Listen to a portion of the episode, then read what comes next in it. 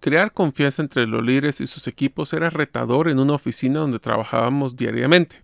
Ahora imagínense lo complicado que es generar confianza cuando todos nos encontramos digitalmente y ya no interactuamos con nuestros compañeros físicamente. En el episodio de hoy hablaremos con María Elena Muñoz de cómo generar confianza en equipos remotos o digitales.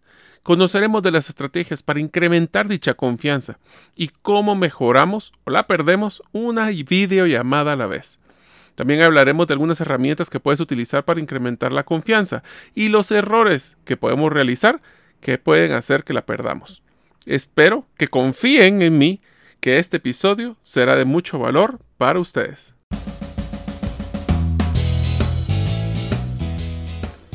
Bienvenidos al podcast Gerente de los Sueños, donde le brindamos las herramientas prácticas, competencias e inspiración para que los líderes de impacto cumplan sus sueños. Soy su anfitrión, Mario López Alguero, y mi deseo es que vivas la vida con pasión, resiliencia y templanza. Bienvenidos.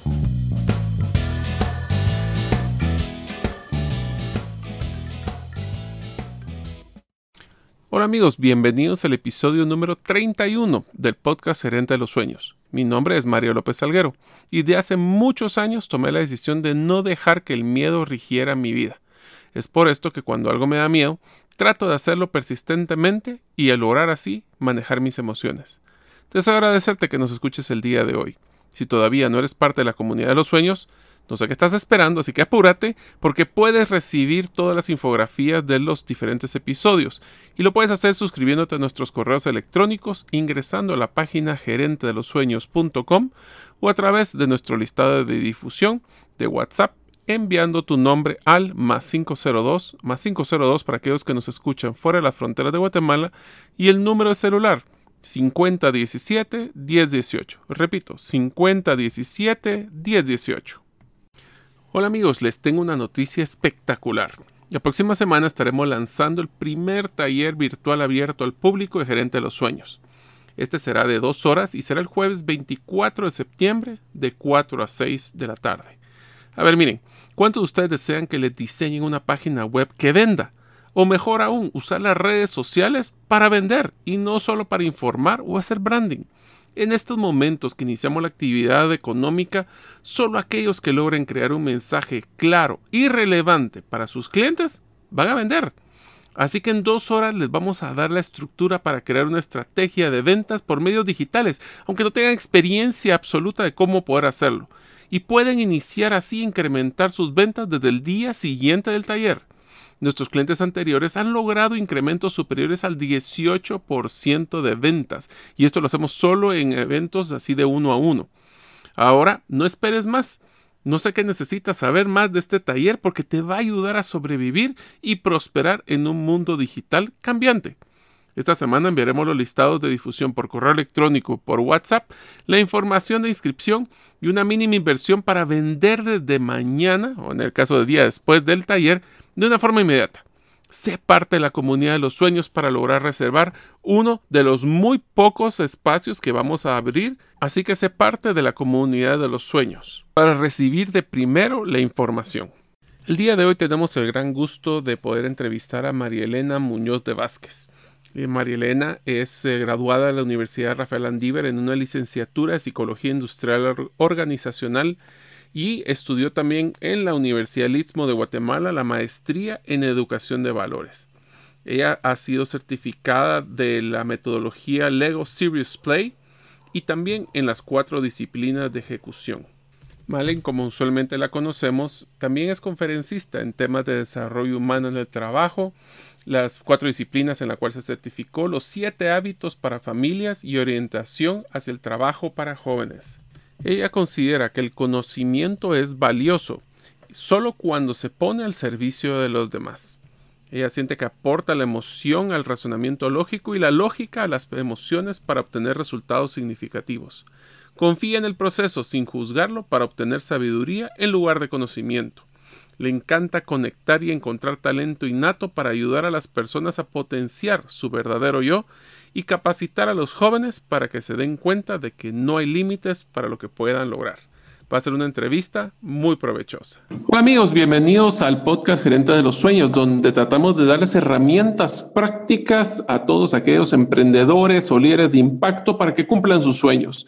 Hoy pues tengo el gran gusto de poder tener a una gran amiga, María Elena Muñoz, que presentamos anteriormente, y vamos a hablar de un tema que es crítico especialmente ahora, y vamos a ponerle un pequeño paréntesis de la confianza específicamente en cómo crear confianza en equipos que ahora se encuentran virtuales. Así que antes de empezar en todo el contenido que queremos brindarles, quisiera darle la bienvenida a María Elena Muñoz. María Elena, ¿qué tal? Hola Mario, muy buenas tardes. Pues muy contenta y muy agradecida. Gracias por tenerme hoy aquí para compartir con tu audiencia. En este tema, bueno, siempre es importante trabajar en la confianza y como tú bien lo dices, más ahora que estamos ante tanta ansiedad por el contexto que vivimos. Así es. Entonces, yo, a ver, yo he escuchado muchísimos libros, eh, eh, Malen, que la confianza es la base de la, pues se basa en comunicación, pero principalmente es la base para poder crear una buena relación, especialmente laboral. ¿Por qué no me cuentas? Empecemos con el concepto básico de la confianza y qué recomendaciones. Nuestro podcast a la gente le encanta porque tiene temas prácticos. Entonces, ¿qué recomendaciones le darías a las personas para crear confianza? Y después ya entraremos a un modelo donde hablaremos de confianza en un mundo digitalizado. Bueno, mira, la confianza, como tú bien lo dices, es la base de las relaciones. Hay un libro que a mí me encanta, que muchos de los que somos hemos pasado por gerencias hemos leído, y es La velocidad de la confianza del doctor Povey, que es también uno de los libros que me han inspirado para ahondar más en el tema. La confianza pues empieza con la autoconfianza, con la confianza en ti mismo para poder extender confianza hacia las demás personas. Y una persona confiable, pues es una persona, y este es concepto de mío, de Malen, es una persona que es predecible, que es consistente en su comportamiento em, y que es una persona que siempre está en la línea de buscar el bien común. Es una persona que, bueno, por eso es que es tan importante empezar desde la autoconfianza, porque si tú tienes confianza en ti mismo, en tus capacidades, conoces tus talentos, pues no tienes ese temor de buscar tanto tu bienestar como el de la otra persona. No sé si con eso te resuelvo. Sí, sí. Pues la final del día lo que tú quieres, a ver, a mí me gustaba mucho, cabal, en el libro que tú mencionas de, del grupo COVID, habla de que la confianza es como una cuenta bancaria, donde nosotros podemos hacer eh, depósitos o retiros. Entonces, por cada vez que yo hago algo que, sea, que, me, que demuestre mi confiabilidad o ser confiable, estoy depositando monedas a esa cuenta de ahorro.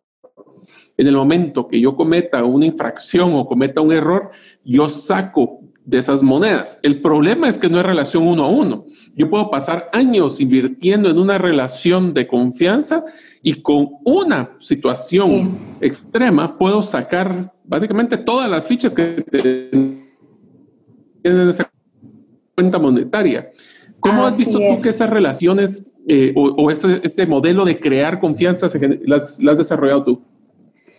Bueno, primero te digo que The Spirit of Trust es un texto para mí que también es fundamental y como tú bien lo dices, la confianza eh, se pierde fácilmente. Yo lo veo como un juego de Jenga. ¿Has jugado Jenga?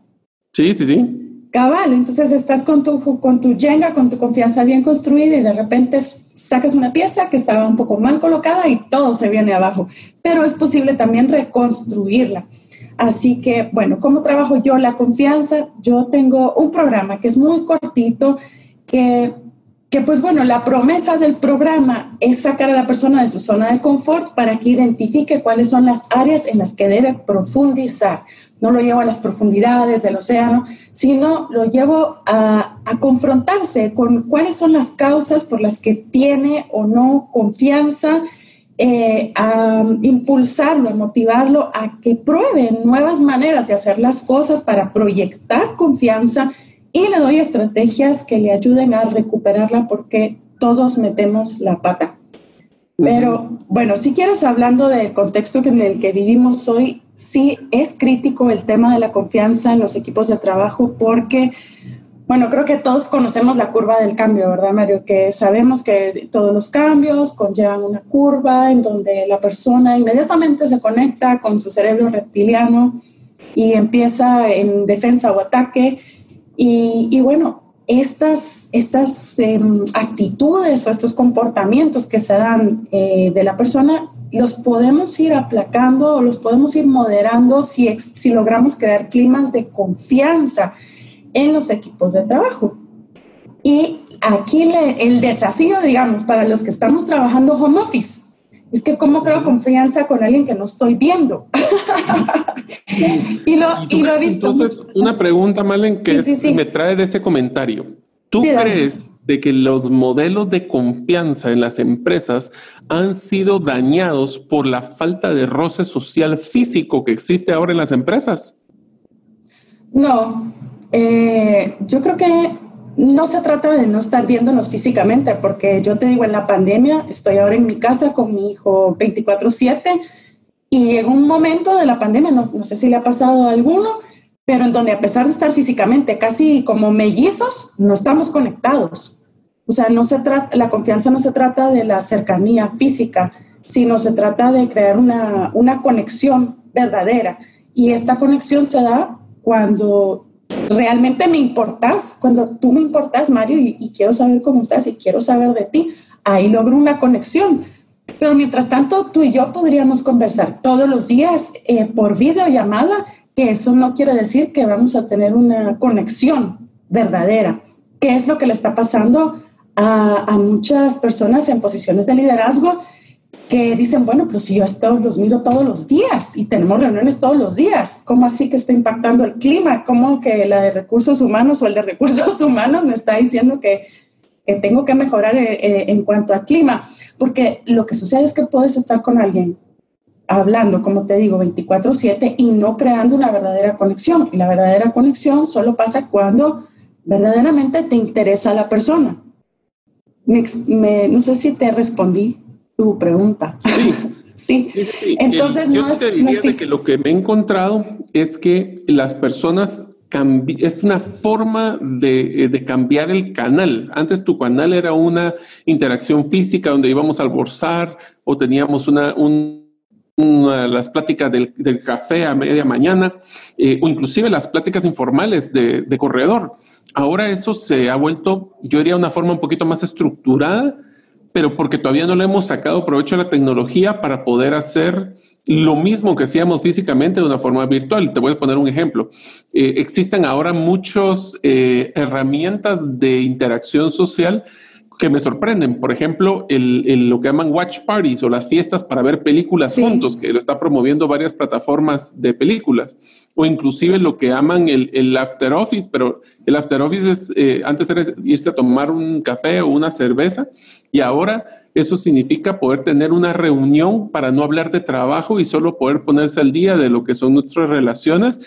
Con, con la excusa de poder eh, pues interactuar y poder ponernos al día. Entonces, lo que pasa es de que todo cambio genera estrés y genera un proceso de adecuación, ¿no crees? Sí, y, bueno, físicamente, pensando en lo que me preguntabas cuando estábamos en la oficina, pues era tal vez más fácil o pasar de una manera más orgánica el que yo iniciara una conversación casual. Ahora, pues sí, hay que tener más intencionalidad para provocar, o, ya no provocar, sino que ya ser intencionales y decirte, Mario, mira, me gustaría conversar contigo, cómo te sientes, y ser intencionales para, para tener esa, esa conversación. Antes era más sencillo. Mira, igual, toda, todo esto de Watch Party, todo eso me parecen iniciativas muy buenas, pero que también si se vuelven eh, periódicamente las mismas, vuelves a entrar en eso de que es una costumbre y es obligatorio y se pierde ese saborcito de algo diferente y, y, se pierde otra vez la conexión. Entonces ya vuelve a las, yo te digo que a la tercera tal vez ya está la persona conectada en el watch party con la oficina, pero ya está viendo su celular y viendo el teléfono a qué horas, la hora, a ver a qué hora se termina el compromiso, ¿verdad? Entonces, eh, yo lo he vivido porque también tengo como ADD, entonces no puedo permanecer mucho tiempo así eh, como atenta a algo. Pero bueno, eh, ¿qué, yo quería platicarte como los efectos y para las personas que nos están escuchando, cómo, cómo saber si en su equipo de trabajo hay un problema de confianza, porque hay actitudes que te, que te pueden servir de indicadores. Y entonces, entre las actitudes que tú puedes observar es si hay mucha crítica o queja o comparaciones entre, entre el equipo de trabajo, si hay comparaciones. Y aquí algo que, que yo vi, bueno, yo, yo pasé una, en una empresa en el 2008, tuve que, estaba trabajando por una empresa que cerró, quebró y pasamos por un momento de crisis. No se compara lo que estamos viviendo con la pandemia, pero sí vivimos una época de mucha escasez y de, difícil, te digo, muy difícil. Y entran al, y ahí observé algo que hoy estoy volviendo a observar y es esa, es esa competencia que la competencia a mí me encanta, soy una persona competitiva, pero hay una competencia por un sentido de valía, por decir, yo, miren, yo valgo, yo soy indispensable, a mí no me van a poder despedir, porque, y entonces es una competencia por tener visibilidad, por, su, por el sentido del propio valor, que es así, no es sana. Es casi como ver una persona demasiado afanada. puedes pensar en alguien que sea como demasiado afanado por tener visibilidad. Y eso es porque también si nosotros somos parte de un equipo de trabajo, sentimos o creemos que no, nuestro trabajo no está siendo visible. Y entonces empezamos como a querer cabal competir para que, para que sí lo sea, ¿verdad? Entonces, esas son algunas cosas que podemos observar que si están sucediendo puede ser que las personas no tengan esa confianza o no se sientan confiadas en su ambiente de trabajo. Los riesgos que enfrentamos, los gerentes o quienes manejamos recursos, ante un momento así de, poca confianza y más habiendo escasez, digamos, si hubiera escasez, es que podemos tender a, hacer una mala administración. Mala administración de recursos porque digamos que tú eres la persona encargada de manejar ciertos recursos que pueden ser desde gel o mascarillas o el internet, no lo sé. Y entonces, cuando hay un momento de, de poca confianza y escasez, el riesgo que tienes es de atender la demanda y no la verdadera necesidad que existe. Es como se ha dicho, el que no chía no mama. Y entonces, eso está mal dicho, no sé si se puede decir. Sí, sí, sí. Pero entonces tú le prestas atención a la persona que está más insistente, a la mire, no me da a mí otros eh, para gasolines, que mire, no me da otro poquito más. Y tú tienes un recurso que tienes que administrar, pero hay desconfianza, hay escasez y entonces el riesgo en los gerentes es que si no hay un clima de confianza pueden caer en este mal manejo de recursos también.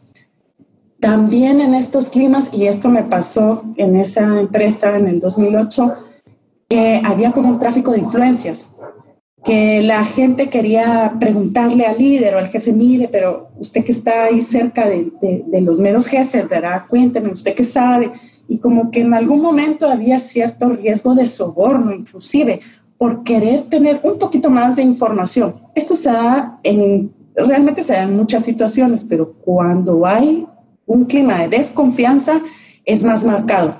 Y, y más aún te diría yo que en el clima en el que estamos viviendo, la gente quiere saber un poquito más para tener esa sensación de control o de certeza que no tienen. Y que no tienen por dos cosas, por su propia falta de confianza en sí mismos y porque no tienen un clima en donde ellos se sientan confiados o, ser, o, certeza, o que tengan certeza de lo que va a pasar.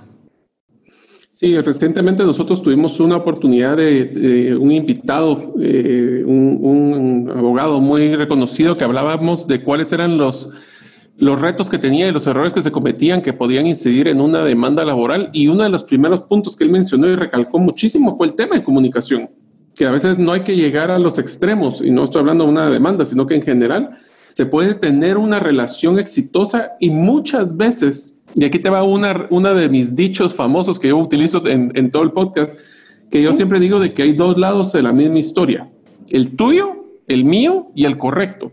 Y usualmente, difícilmente encontramos el correcto por la falta de comunicación que tenemos. Entonces, totalmente de acuerdo contigo de que esto es importantísimo, no solo fortalecer los canales de comunicación y ahora digitales, sino que utilizarlos de una forma que genere confianza, básicamente, ¿no? Sí, y bueno, yo no sé si sea natural, no sé qué piensas tú, Mario, pero yo me he encontrado con líderes, ahora clientes, que su posición es eh, pues esa posición de, liderazgo, de querer resolver, de, de, estar mucho en el hacer, ¿verdad? De querer resolver y tener todas las respuestas. Y bueno, creo que en los líderes más jóvenes, no sé si esto sea un prejuicio mío, pero yo veo más apertura a, a, dejar ver esa vulnerabilidad de, pues miren, mucha, ahorita no estoy seguro. Les vamos, vamos a ver cómo evoluciona, les voy contando. Eh, pero hay muchos líderes que caen en, en el de tener una comunicación eh, que tal vez no es tan certera por querer dar una respuesta en ese momento. Y, y yo creo que hoy más que nunca hay que evaluar cuál es ese estilo de liderazgo para, para permitirse no tener todas las respuestas. Hoy casi nadie las tiene, entonces, ¿por qué las voy a tener yo?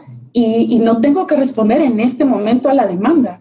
No tengo que hacerlo, tengo la elección de, de, decir, en este momento no lo sé, voy a averiguarlo y regreso con ustedes para dar la respuesta. Pero o sea, sí se vale decir que no se sabe, ¿verdad? Y, o sea, sí se, es totalmente. Eso es parte de proyectar una imagen de confianza. ¿Quién lo sabe todo? O sea, es, es como, yo no sé si has conocido tú a alguien que pareciera que tiene todas las respuestas, tan es así que hasta te causa desconfianza, el efecto contrario. No sé si te ha pasado. Yo lo digo que dueño de todo, dueño de nada, o experto en todo, experto en nada. Ajá, entonces eso no es real, eh, no es real y la persona lo percibe, es, es parte de, de, una manera de proyectar confianza eh, y no es intencional decir yo no sé, sino es ser auténtico, es ser auténtico. Y si tú en ese momento algo no conoces o no estás seguro, pues es mejor decirlo de esa manera, decir en este y, y ser transparente. En unos momentos continuaremos con la segunda parte del episodio del podcast Gerente de los Sueños. Recuerda que para recibir de primero la información de este primer taller digital de diseño y ejecución de páginas web, así como redes sociales que vendan, solo debe ser parte del listado de distribución de correos electrónicos de la comunidad de los sueños. Te puedes suscribir en la página gerentedelosueños.com o a través de nuestro listado de difusión por WhatsApp, enviando tu nombre al más 502 5017 1018. Solo abriremos pocos espacios en esta primera edición, así que no te la puedes perder. Ahora, Continuamos con el episodio. Eh, bueno, ya hablando de proyectar confianza, ser transparente por completo en cuál es tu agenda, cuál es tu intención. La intención hoy en día es, es algo... O sea, que tú me dices de que eso de manejar agendas ocultas es una, es una mezcla perfecta para no generar confianza. No la generas. Eh, mira, yo me imagino que tú has de haber recibido alguna vez correos, llamadas, eh, WhatsApps en donde no te gustaron algo, algo te causó molestia, no sabes qué es, y yo te puedo decir, hay un tema de intención. Hay, hay algo que los seres humanos percibimos, la intención es poderosísima. Y, y, si tú tienes una intención egoísta, una intención de, de, un beneficio solo para ti, eso se percibe. Y la otra parte, tu equipo de trabajo o tus jefes, pues algo no les va a sumar de lo que les estás diciendo, pero es porque tu intención está buscando únicamente tu propio beneficio. Entonces, ese tema de la intención es bien importante para generar confianza. Y yo te diría, a mí me gusta decir mucho este ejemplo, como tú sos el que va a echar el gol del penal. A ti te toca Mario López, estás enfrente de la portería y lo que tienes que hacer es colocarte el balón en un ángulo en el que tú te sientas confiado en donde ese gol va a entrar. Ese ángulo es la confianza. Si tú vas a tomar una decisión sobre tu equipo de trabajo o vas a tomar una acción, algo importante, debes colocarte la intención desde un ángulo en donde haya más probabilidad de éxito. Porque si esa intención, si lo que estás haciendo responde únicamente a tus propios intereses y a los de nadie más, es probablemente que fallece el penal. Es, muy probable que lo falles. Es más probable que la gente te, te reciba bien o es, hay una mayor probabilidad de éxito si la intención que tú tienes para tomar una decisión es una, es una intención de eh, bien común Y aunque no lo digas, o sea, aunque no lo digas, no, no, te, no, te, no tenés que decirlo. Por favor, no digas, miren, esto es por el bien de todos. No lo digas. Solo genuinamente tener una intención de bien común para que eso se perciba y haya apertura de parte de tu equipo de trabajo. Hoy la gente está atentísima a las palabras, como hoy solo nos vemos la cara. O sea, solo nos vemos la cara y las... Entonces, de verdad que... Y hay muchas reuniones ahora que obligan a las personas a que tengan el video encendido, ¿verdad? Para, para asegurarse de que está la atención. Entonces las personas realmente están poniendo la atención a tus palabras y a tus cejas. Ah, pero levantó la ceja, ¿verdad? Entonces a saber si es cierto. Entonces, la sí, Yo soy fanático de aprender cómo poder ver y entender las, las formas que, o sea, todo lo que es el lenguaje corporal de las personas, porque al final del día yo diría que la confianza se vuelve un paquete integral donde no solo que, y yo aquí te digo una palabra que yo utilizo mucho al hablar de confianza, que es congruencia. Y es que tus hechos, tus palabras, tus gestos deben de ser congruentes, si no, lo que haces es generar desconfianza en vez de confianza. Sí, y bueno, la, la manera más fácil de generar confianza es ser auténtico. O sea, algunos podrás, y, ser auténtico, y ser auténtico no quiere decir ser el amigo del pueblo, algunos te amarán, otros te odiarán, pero serás confiable, porque vas a ser tú, siempre. Tú con tu mal humor o tú con tu sonrisa eh, frescapilo colgate, pero vas a ser tú. Entonces, esa consistencia es lo que genera confianza y es cansadísimo y desgastante ser alguien o sea, jugar un papel que, que, realmente no va con quien eres tú. Hay personas que, que, naturalmente no son sonrientes, no son sonrientes. Y yo digo, si tú no eres sonriente, si a ti no te sientes cómodo sonreír, no lo hagas. O sea, me, es preferible que seas tú, así con cara de, de Scrooge tal vez, pero que seas tú, vas a generar confianza.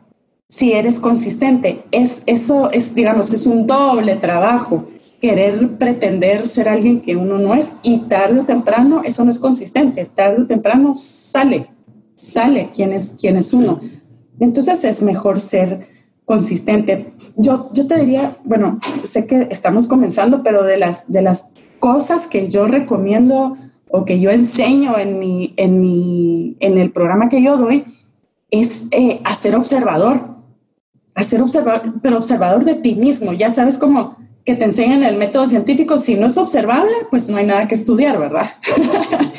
Entonces, primero, sé tu propio observador.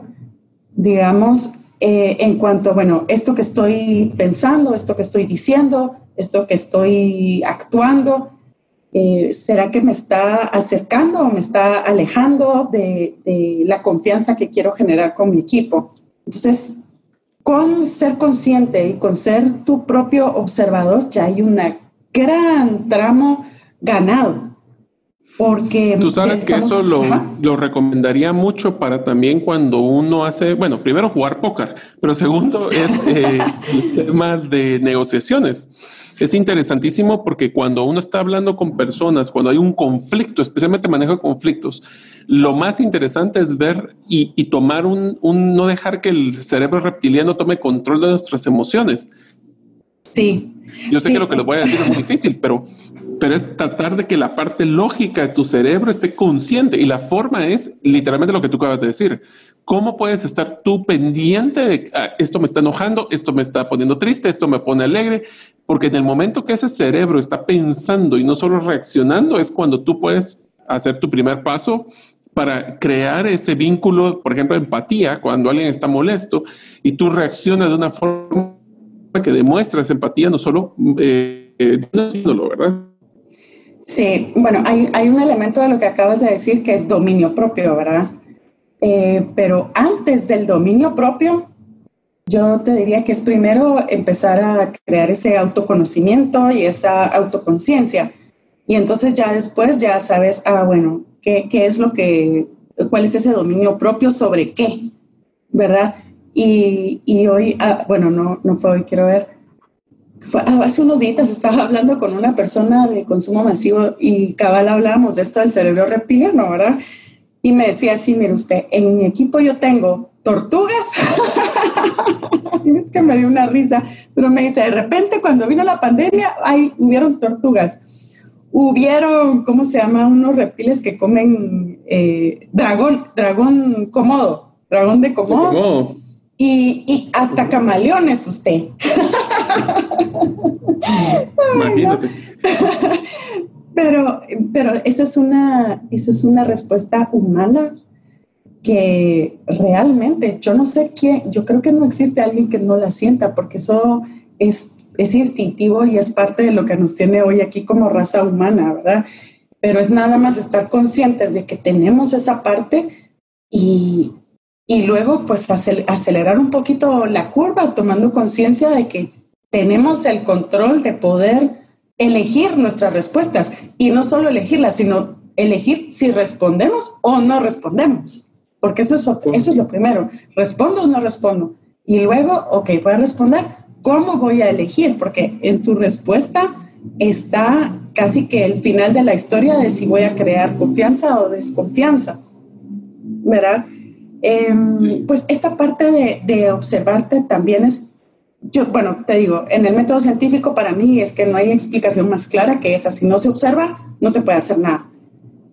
Y luego cuando te observas, ¿qué es lo que vas a buscar? Porque eso no, no vas a observarte, sino que ¿qué vas a buscar? Vas a buscar si, si tienes algún prejuicio o si tienes algo que tú estés, eh, digamos, si no le estás dando el beneficio de la duda a la persona que tienes delante de ti, Mira, ya ves cómo hay tantas cosas. Hay tantas creencias y tantos prejuicios de que si la gente que si es mayor o que si es muy chavo o que si es hombre o que si es mujer o que si es ah, de, el auditor o que hay tanto prejuicio que cuando uno siente ya se dejó arrastrar por eso, ¿verdad?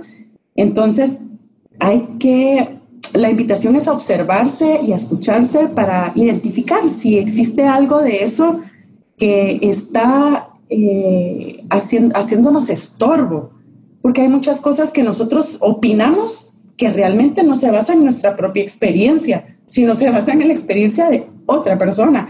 Y estamos actuando con una estrategia equivocada basándonos en la experiencia de alguien más. Entonces, lo primero es observarse para encontrar eso, ¿verdad? Y, sí. Que me gustaría que me, que como nos gusta siempre dar recomendaciones puntuales y prácticas, ¿qué estrategias, talleres, recomendaciones tú les podrías dar a nuestros oyentes de cómo poder desarrollar confianza con sus equipos, con su pareja, con sus amigos, etcétera? Bueno, eh, primero ser para parecer, ¿verdad? Entonces yo te diría primero, para poder ser más confiable, ese tema de tomar conciencia y observarse para buscar si, que, si tenemos algún prejuicio es importante. Em, en la parte, bueno, digamos que ya lo encontramos, acuérdate, bueno, las creencias y los prejuicios son como esas aplicaciones de nuestro celular. Hay, hay unas que podemos adquirir y otras que podemos tirar a la basura, pero tenemos que identificar cuáles son las que nos están estorbando. Y luego, pues buscar a un profesional, eh, puede ser un coach, puede ser un psicólogo o un pastor o un sacerdote, no lo sé, em, que nos ayude con, porque hay cosas serias, hay prejuicios y creencias serios que son, que vienen ahí sí que como celulares de fábrica, ¿verdad? Entonces, ya una vez identificados, trabajarlos. En el día a día, yo te diría que la comunicación es clave en esas reuniones, em, ser intencionales en cuanto a no dejar de ser auténticos, pero ser intencionales en cuanto al, al, setting de la reunión que vas a tener, cosas que tal vez yo sé que muchos ya han googleado y les han dicho, pero siendo muy, muy prácticos, la claridad, la luz, que siempre estés, que no estés entre sombras, porque eso ya proyecta una imagen dudosa, ¿verdad? Entonces, que tu iluminación sea muy, muy, muy buena para que te vean con claridad, que tus manos siempre estén a la vista, que tus gestos acompañen lo que tú estás diciendo, que haya congruencia. Eh, y eso únicamente se va a lograr si estás siendo eh, auténtico, si estás siendo fiel a quien tú eres, ¿verdad? Si vas a dar un mensaje con el que tú no estás de acuerdo, pero que te dijeron que lo tenías que dar, eso va a ser un desafío, porque tu expresión facial seguramente va a decir una cosa y tus palabras dirán ese mensaje que te pidieron que dijeras. para quien es líder, eh, que creo que muchos de nosotros somos líderes y también en el caso de los papás, ¿verdad? Aquí hay una pregunta importante y es, bueno, ¿qué vas a hacer? ¿Vas a, liderar o vas a comandar? Comando, comando viene así como de, ya sabes, te doy una orden y la tienes que cumplir porque soy tu papá, ¿verdad? o en el caso de la empresa, eh, aquí yo soy el jefe, mucha, y lo siento, así va porque va. Eso está bueno cuando hay una situación que lo amerite, ¿verdad? ¿Y qué situaciones ameritan a, tomar este rol de comandante? Em, yo te diría que son situaciones que, que, se están, que son acciones que se toman en beneficio del bienestar de todos. Digamos, eh, por ejemplo, podemos nosotros dar como una instrucción, como un comando, decir, aquí a partir de hoy todos usan la mascarilla y, es, y eso ahí sí que a alguien le podrá gustar, a otro no, fíjese que me sofoco, o mire, aquí solo trabajamos dos personas, ¿verdad? Porque siempre hay personas que empiezan a poner peros, pero eso te diría es, es una oportunidad en donde a mi criterio, y tomar ese rol de decir, aquí se va a hacer porque esto es en beneficio de todos y de la salud de todos, esa es una situación, por ejemplo, en donde comandar para mí es aceptable pero no podemos vivir en ese rol, porque si no la relación se desgasta, ¿verdad? Y pasa en las organizaciones, pasa en donde las personas, a falta de tener un liderazgo bien desarrollado, solo son comandantes. Y cuando sienten, la gente solo está viendo las horas para salir de la organización, ¿verdad? Porque, porque están cansados de tener ese, ese tipo de persona. Pero pasa también en la casa. Yo tengo adolescente. Entonces a mí, a mí me pasa. No, solo tengo un adolescente. Y, y a mí me pasa también que cuando siento la relación entre mi hijo y yo está, hay mucha fricción y no quiere saber nada de mí porque estoy en este rol de ser como la comandante en jefe y hasta mi esposo está viendo a ver a qué horas empieza mi novela, ¿verdad? Estoy tirando mi novela.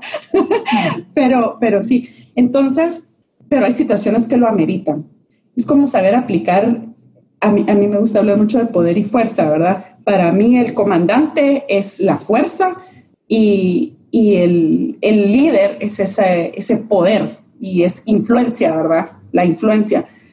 Entonces, saber que no está mal, no está mal en algún momento usar ese, ese, ese rol, ser, tener ese rol, porque es importante para salvaguardar muchas cosas, ¿verdad? No está mal hacerlo, pero sí hay que ser muy claro, muy preciso y, y por un periodo limitado de tiempo.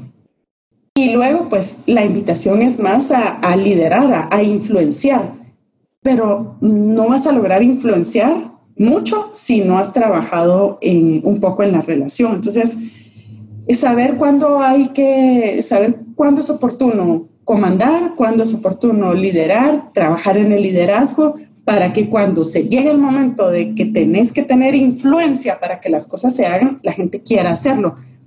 Pero así como invertir a último momento en la relación, eh, es mejor irlo haciendo todos los días, trabajando en la relación todos los días con la gente. Y sí, a veces a la, hay, yo he conocido gerentes que que les da pereza, porque dicen, a la mire, pero si tengo que hacer el reporte, pero si tengo que rendir cuentas, pero si... Y también eso, pues sí, porque yo creo que así como tienes todos esos indicadores, ese indicador de, de confianza, ese indicador que te impacta el clima y los resultados, es súper importante también. Entonces, así como agendas todo, agendar todo tu equipo de trabajo, darles la vuelta en una o dos semanas. Darles la vuelta, quiero decir, tocarles la puerta, por lo menos que no pase alguien de tu equipo de trabajo sin que no haya oído de ti una semana, ¿verdad? No sé qué pensás tú. sí, o sea. Yo creo que el, el, éxito de lo de generar confianza y como lo vimos en las relaciones es, hay una expresión que me encanta que dice se requiere mucho tiempo para poder eh, desarrollar viejos amigos. Entonces, eso lo que significa es que las relaciones para generar confianza es un proceso, no es un fin. Segundo, es de que tiene que ser dar y recibir y generar siempre bajo la modelo de propuesta de valor antes de esperar tener valor. Entonces se va generando un vínculo de dar por hecho que las cosas van a ser correctas porque así es como se dejado la relación. Y obviamente todos somos humanos y aun cometer errores, tratar de enmendar lo más pronto posible la relación para evitar que se siga eh, pues saliendo las fichas de esta billetera emocional que estábamos hablando. Bueno, enmendar la relación y ahorita que lo dices, si nos da tiempo, pues me gustaría darles como tres tips así rapiditos porque... Sí, démosle con estos tres tips y cerramos el programa, que aunque no lo creas, ya terminó. El, ya. Ay, lo siento, Mario, rabiada, yo te lo dije. No, hombre, encantado, si eso se trata. Tres, tres cosas así rapiditas para recuperar confianza porque vas a meter la pata. Y, o sea, la vamos a meter, yo la meto, todos la vamos a meter. Entonces, tres cosas para recuperar confianza número uno, la empatía. O sea, si vas a, si ya te diste cuenta que, así como dice Mario, en este estado de cuenta emocional estás en números rojos porque eh, la persona no te está colaborando o tienes a alguien de tu equipo que se está quedando atrás, pues entonces vas a trabajar en la confianza y vas a ser intencional. Y en ese momento tu atención y el centro de tu universo va a ser esa persona, ni tu celular, apartas apartas todo para que esa persona sea el centro de tu atención y le muestres verdadera empatía. Escuchas para comprender, no para responder. Entonces, número uno, empatía, para que haya oportunidad para, de recuperar la relación. Número dos, la lógica. La lógica me refiero, bueno, hay dos tipos de lógica para mí. Em, hay una lógica que es, em, hay personas que de verdad no tienen como mucha lógica y son muy enredadas para, para hablar de las cosas o, o, son fan de, de, storytelling, ¿verdad? que a mí me encanta, ¿verdad? Pero cuando vas a recuperar confianza, eh, esa no es la mejor herramienta. Es mejor ser, tener una comunicación súper asertiva en donde tu lógica sea de uno más uno es igual a dos, ¿verdad? Eh, entonces, tu lógica, si metiste la pata, vas a recuperar confianza, quieres que, tener chance de que esa persona vuelva a confiar en ti. Entonces, tienes que ir al grano con lo que sucedió y decir, mira, pasó esto y tener una lógica de uno más uno es igual a dos. Y si la otra persona te pregunta, mire, ¿y, por qué pasó esto? Entonces ya le, le das todo el detalle. Y número tres, aunque suene sencillo, a veces no lo es, y es ser auténtico. Ser auténtico eh, quiere decir decir lo feo y lo bonito, lo bueno y lo malo. No porque tú necesites recuperar la confianza de la otra persona vas a decir sí, sí, sí, sí, sí, sí, te vas a ponerte alfombra para nada. ¿Quieres recuperar confianza? Dile lo bonito y lo feo, lo bueno y lo malo. Y quiero poner un ejemplo que, que acabo de poner y que creo que me lo entendieron bien ahorita mis alumnos. Y fue como cuando te llega la factura de teléfono a tu casa y te das cuenta, bueno, antes de pandemia, ¿verdad? Y te das cuenta que te cobraron 200 quetzales de más. Entonces vas a la agencia de la empresa de telefonía y cuando llegas a la agencia vas molesto porque es, pues eh, traicionaron tu confianza, te están cobrando de más y llegas por fin con la persona que te va a atender de servicio al cliente y la persona de servicio al cliente está haciendo muchísimas cosas, está viendo su computadora, alguien más le está hablando eh, y tú en ese momento no sientes ninguna empatía, punto número uno, no sientes ninguna empatía.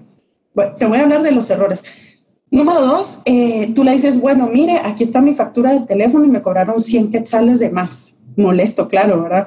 Y la persona te dice, ay, mire, es que nos pusieron un sistema nuevo y entonces nos están entrenando y empieza con una lógica o sea, larguísima que tú no, no alcanzas a, entender y que tal vez ni siquiera quieres entender porque lo que quieres es una respuesta, ahí está el segundo error. No tiene una lógica decir, aquí vamos a ver, así hay un error, vamos a ver cómo lo vamos a solucionar. Uno más uno es igual dos.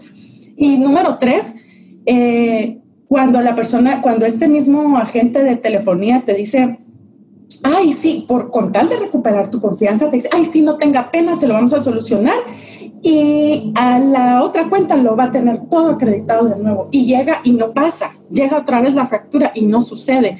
Y no te dijo que lo que pasa es que hay un proceso interno que seguramente se va a tardar, o sea, no te dijo lo bonito y lo feo. ¿Y qué pasó? Ahí sí ya te cambiaste de telefonía, ¿verdad?